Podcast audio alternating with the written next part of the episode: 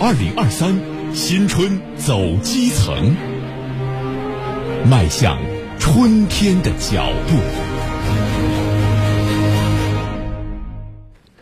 罗田县的燕儿谷片区地处大别山腹地，一年多来，借助直播带货，把当地的农特产品卖到了全国各地，村民们的生活也有了大变化。春节刚过，燕儿谷的直播间又热闹了起来。系列报道：二零二三新春走基层，迈向春天的脚步。今天，请听山村里的直播间，由湖北台记者徐佳明、周翔、通讯员秦健采制。一点六六公斤，八十六块，猪肉九号啊，猪安的。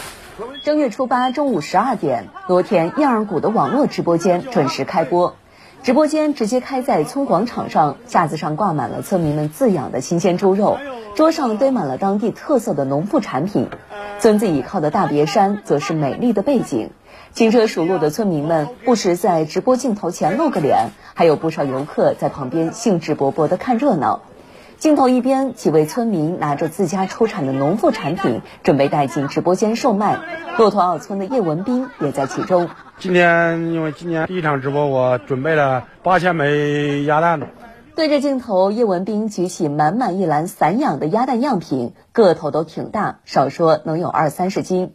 这些鸭蛋都是他一大早去湖边捡回来的，不少蛋上还沾着些泥土。叶文斌说，前些日子温度低，怕蛋冻坏。自己每天半夜就要起床收蛋。冬天的那个气温低了，因为我这都露天的，都在外面，没有大棚那种，温度一低了，全部爆炸破了。凌晨在三点钟之后，差不多刚刚下完了就捡起来。农家散养的鸭蛋，感谢你的关注，衷心感谢你的关注，谢谢大家的关注，谢谢大家的关注。这是叶文斌春节后第一次上直播，他驾轻就熟，配合着主播推销自己的产品。不一会儿，两百份订单就让他的鸭蛋销售一空。这刚刚一上直播间，马上不到一分钟就给粉丝朋友们给抢光了。除了鸭蛋，叶文斌养的鸭和鹅也是直播间的明星产品。春节前基本就卖断了货。想起第一次进直播间的情形，他仍然记忆犹新。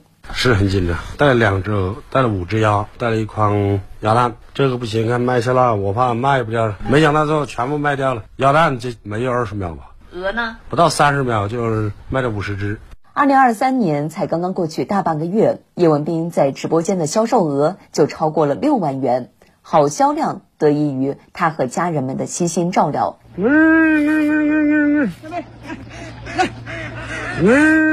每天傍晚五六点，太阳快下山的时候，叶文斌和妻子、母亲就会来到家门前的人工湖，吆喝着水中的麻鸭和鹅上岸吃食。我是直接在那个人工湖里面，全部都是散养的，不是用那个人工饲料和大棚啊。每天就喂的也是就是我们农村种的那个玉米啊、稻谷啊这些，给它补充一下，那个营养就相当高了。水中的家禽闻声上岸，一边拍打翅膀，一边争相进食。叶文斌说：“散养的鸭和鹅肉质更鲜美，下的蛋品质也好。”直播间的粉丝们每天都抢着买。以前总是担心怕它多了卖不掉，现在就不用担心卖不掉了。一间小小的网络直播间提高了叶文斌的收入，也让村民们看到了更多致富的可能。叶文斌说：“这都要感谢谷歌徐志新。”二零二一年受疫情影响，原本是旅游景点的罗田燕儿谷，游客进不来，农产品出不去。燕窝湾村第一书记徐志新几经摸索，开始尝试直播带货。他亲自上场，取名“谷歌”。谷歌的直播间是从泥土里长出来的直播间，父老乡亲挑着担子，拎着篮子，牵着牛羊能进的直播间。在徐志新的带动下，当地村民从最初的不懂直播，到如今主动走进直播间，产品卖出去了，荷包也鼓了起来。在过去的一年里，谷歌的直播间销售额超一点五亿元，燕儿谷的游客也多了起来。游客付女士：“我们就来看一看，搞得还挺不错。